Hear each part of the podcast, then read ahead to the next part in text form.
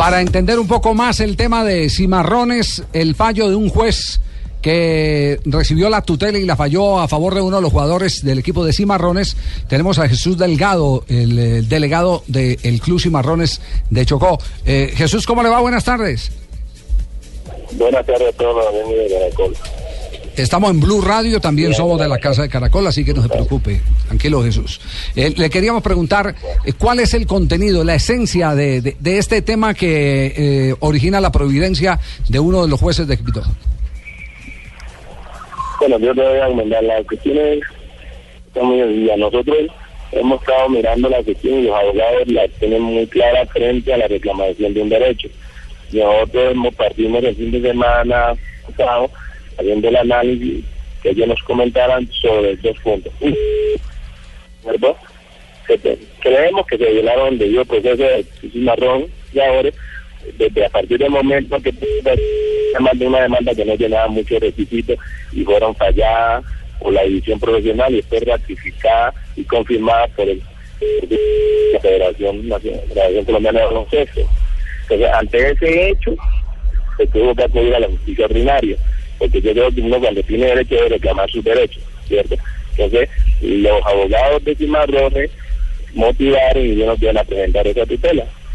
Ya, la tutela, la tutela se falla a favor de ustedes y ustedes están reclamando de que inmediatamente los metan eh, eh, en, en la fase final del torneo, de la cual fueron apeados eh, por el fallo reglamentario. Sí, nosotros estamos llamando que haya el reconocimiento de los derechos ante una inconsistencia que tiene la misma reglamentación y el código disciplinario. ¿eh? No puede aplicarse el código disciplinario de la división en relación a fa- unas interpretaciones favorables para un lado y no para el otro. Entonces, como hay unos vacíos en ese código y en el reglamento de la división profesional, yo creo que no puede ser que favorezca a uno más que a otro. Entonces, lo que nosotros estamos reclamando es eso, ¿cierto? Que se, que se actúe el derecho y se pronuncien los de la división en justicia. A ver, eh, eh, el tema está claro. eh, parece indicar la decisión que ustedes violaron en el artículo 34 del reglamento del campeonato. Dicen que ese artículo básicamente indica que los equipos que oficien como local deberán inscribir al menos 12 jugadores en cada uno de los partidos. ¿Ustedes como local en un juego no inscribieron 12 jugadores o qué fue lo que pasó? Hombre, te repito, como la cuestión está en un artículo dice que se permitirá que los equipos puedan jugar con 10, que no te dice que tengas que escribir los 12, ¿cierto? Yo creo que en una norma no hay un artículo que prevalezca más que otro. Eso tiene que hacer una aclaración al interior de eso. Y si hubiera que prevaleciera en uno sobre otro, nosotros ya hayamos aceptado que la decisión. Pero como no existe, no hay esa claridad, es la confusión que hay. Yo que eso tranquilamente voy a generar la nulidad de todo lo actual. Ya, ¿por qué no tuvieron los 12 jugadores, eh, eh, Jesús? Porque se presentaron, es decir, nosotros dimos los 12 jugadores porque tuvieron inconvenientes de los 15 que teníamos inscritos, porque había unos jugadores que les se fueron a jugar, a jugar la final nacional con la universidad, esos jugadores que están becados, entonces nosotros ya no reiteramos que por qué no están, que no están, y no que estamos haciendo eso así en el reconocimiento de un derecho. ¿sí? Sí, se ha venido De la- rumoreando. de la norma. Claro, se ha venido eh, rumoreando que, que eh, también hay, hay de por medio un tema de plata. ¿Ustedes tienen que hacer alguna reclamación de plata o no? Pues, ¿qué te digo? Todos los equipos que estamos en este triángulo están siendo afectados, ¿no? Porque los equipos tienen unas nóminas, unos jugadores, y a todos los jugadores hay que reconocer hasta el último día que ellos permanecen en la planilla o en la nómina del conjunto. Con los extranjeros, tú sabes que se paga en dólares y se paga de acuerdo al cambio. Así tengamos unos jugadores ahí que no puedan jugar y que no vayan a jugar, hay que reconocerles su día y sus honorarios común y corriente. Lo mismo está sufriendo, le está sufriendo en este momento eh, Barranca. Pero de dónde, padres, Jesús, pero dónde sale, de dónde sale esa plata? Esa plata, eh, ¿quién la, quién la, quién la tiene que colocar? ¿La coloca el patrocinador de ustedes, la liga? ¿Cómo es el asunto? ¿Y por qué no llega la plata si? No, ellos le colocan los- esa plata la colocan cada uno de los patrocinadores, porque en la liga a los equipos únicamente les dan beneficio de transporte y hospedaje, pero nómina y todos esos gastos locales corren por cada uno de los estudios. Javier, te- tengo entendido que parte del argumento del equipo de Cimarrones es que el reglamento FIBA, en el artículo cuarto, si no estoy mal, dice que los equipos de baloncesto tienen un grupo de no más de 12 miembros facultados para jugar, pero nunca pone la cifra de 12 como obligatoria. Pero el reglamento de la eh, división profesional en Colombia sí, los exige. O sea que hay una. Eh, a eso se ha referido, a eso se ha referido, pero, pero, pero yo lo que primero que quiero aclarar es el tema del dinero. Eh, Jesús, el tema del dinero, usted, ¿la plata para funcionar les llega o no les llega y quién la tiene que mandar? No, la plata profesional la conseguimos nosotros como clubes con patrocinadores locales.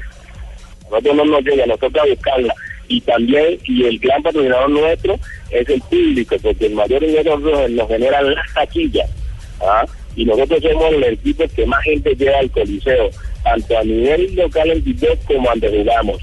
Cierto, entonces favorece a los otros equipos. Pero nosotros vivimos de taquilla y de patrocinadores. Pero la liga no nos da plata a nosotros para funcionamiento.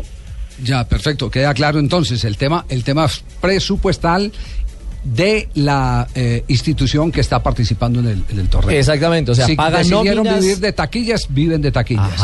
Si tiene un patrocinador local, Aguardiente Platino, que es el del Chocó, pues ese sería Aguardiente Platino el que le tiene que dar la plata. ¿Cómo habemos de Aguardiente, Javier? Entonces, entonces el tema, el tema pasa por ahí. Ahora hay que mirar la otra cara de la moneda. Más adelante vamos a buscar a, los directivos de la liga profesional para que nos cuenten a ver entonces cómo van a sortear este tema. Sí, porque es que, eh, reitero, hoy se jugaba el tercer partido y hoy de haber ganado o de ganar Guerreros en ese partido, que está suspendido por una decisión de juez, eh, sería finalista junto a Barranca. A ver, quisiese saber qué juez dijo eso y quién aprobó esa demanda, porque estamos en paro. En paro. Estamos en paro, los, estamos en paro. No sé cuándo pudieron haber hecho... Eh, no, el paro no es nada, el paro no es en todos los juzgados y hay unos jugadores de tutela que quedan bien así que haya un paro de la rama. Y eso siempre ha sido para proteger derechos fundamentales. Y eso lo ustedes lo saben. Ahí le contesta el magistrado. Se, hizo regañar el magistrado. se hizo regañar el magistrado. Me faltó la claridad. Algunos no estamos en paro. Yo, por ejemplo, estoy en paro porque trabajo en Blue. Muy bien. Jesús, muchas gracias. Quedamos pendientes eh, del desenlace de este episodio. ¿Yo? Bueno, ok, gracias. 3 de la tarde, 28 minutos. Doctor Marta, eh, lo llamamos, ya escuchamos al eh, delegado, al señor eh, Jesús. Delgado, de Cimarrones, explicando por qué demandaron, pero lo que nos preocupa es qué va a ocurrir definitivamente en materia de desarrollo de la parte final del campeonato de la Liga Profesional de Baloncesto, la Liga DirecTV. ¿Cómo le va, Carlos? Buenas tardes. Sí, muy buenas tardes, Javier, para ti, para todos tus compañeros de mesa de trabajo y todos los oyentes de Blue Radio. No, pues yo creo que estamos realmente preocupados. Yo creo que para nadie es secreto que las instancias deportivas a nivel mundial siempre han hecho un gran esfuerzo para tener una independencia clara, como quiera que el deporte eh, organizado, pues es, eh, son instancias o, entes que pertenecen al derecho privado, de naturaleza privada. Entonces, eh, y para eso se, se, prevén unas instancias como la Comisión Disciplinaria del Campeonato y la Comisión Disciplinaria de la Federación, que fueron las instancias a las que acudieron tanto piratas como cimarrones para dirimir su, su conflicto. Y lo lamentable es que una vez habiendo fallado estas dos instancias, eh, cimarrones acude a la justicia ordinaria, situación que no se puede dar y que obviamente pone en altísimo riesgo tanto la afiliación de la Federación Colombiana de Baloncesto a la FIBA como la de la DFB, puesto que esto no, no, no en, el ámbito del deporte no se puede permitir. Ya, eh, ¿qué van a hacer ustedes? ¿El campeonato queda suspendido? Eh, ¿Acatan la orden del juez? Sí, probablemente, Javier, eh, tenemos que acatar la, la, la, medida cautelar del juez, pero obviamente nosotros queremos ir mucho más profundo porque evidentemente, de hecho ahorita un connotado jurista eh, que todos saben que tiene alguna relación con uno de los clubes de Bogotá. Estamos hablando del doctor Lombana, ¿cierto? Sí. Sí, sí, correcto. Me decía que esto era un, tal vez un prevaricato, lo, lo tildó de prevaricato, que hay una intromisión de ese juez en una instancia de derecho eminentemente privado, donde él no tiene competencia y que, y que esto puede acarrearle pues a él también situaciones problemáticas pero, pero yo realmente quiero que esta experiencia tan, tan nefasta como quiera que está acabando con, con la Liga Directiva 2014-2, eh, eh, pues la, aprovechemos para llegar al fondo de los temas y poder dirigir esa situación no para ahora, sino para, para, para el resto, en la medida en que la DTV continúe y la, y la, y la Liga Directiva como tal podamos ya eh, dejar ese punto claro. Claro, eh, doctor Marta, ¿y la gente que había comprado su boleto para el juego de esta noche, Guerreros Piratas, qué? No, pues ustedes se imaginarán la cantidad de implicaciones que tiene esto. La gente que ha comprado boletas, el partido iba por televisión, los compromisos que se han adquirido a nivel de televisión, los compromisos que los clubes eh, guerreros y piratas tienen con sus patrocinadores, el compromiso que tiene la DPB con el patrocinador directivo, o sea, tiene toda suerte de implicaciones, pero además es que no es solo hoy, porque la institución es que no puede haber partidos esta semana. Ustedes saben que, esta es una liga que está creciendo hasta el momento y, la, y, los clubes son relativamente débiles en su parte financiera y les está implicando tanto a, piratas, a guerreros y a búcaros que está, eh, pues, perdona, a Barranca Bermeja, Ciudad Futuro, que está clasificada para la final, postergar, quién sabe, 8, 15 días, unas nóminas que son un, que tienen un costo alto de manutención, bueno, en fin, realmente el, el, problema es dramático. Sí, el costo de todo lo que ocurra, de los estragos que haga esta decisión, ¿se lo trasladan a quién, a Cimarrones o al juez? Hombre, a, cualquiera de los dos no, nunca vamos nunca vamos a lograr que se puedan resarcir los daños que se, que se ocasionen. Eh, y, pero, y lo grave es cuando hay conciencia de parte, pongamos, del, dueño de Cimarrones, que es Edgar Moreno, de que ellos cometieron un error. Lo ha dicho todo el mundo, lo ha reconocido, pero él quiere es que el error se lo repare cualquier otra persona o cualquier otra entidad. Esto al final no lo va a pagar nadie, Javier, esa es la realidad de, nuestra, de nuestro país. Pero nosotros sí creemos que, disciplinariamente va a tener unas consecuencias para, algunos entes de los que están eh, eh, eh, inscritos y afiliados a este proceso.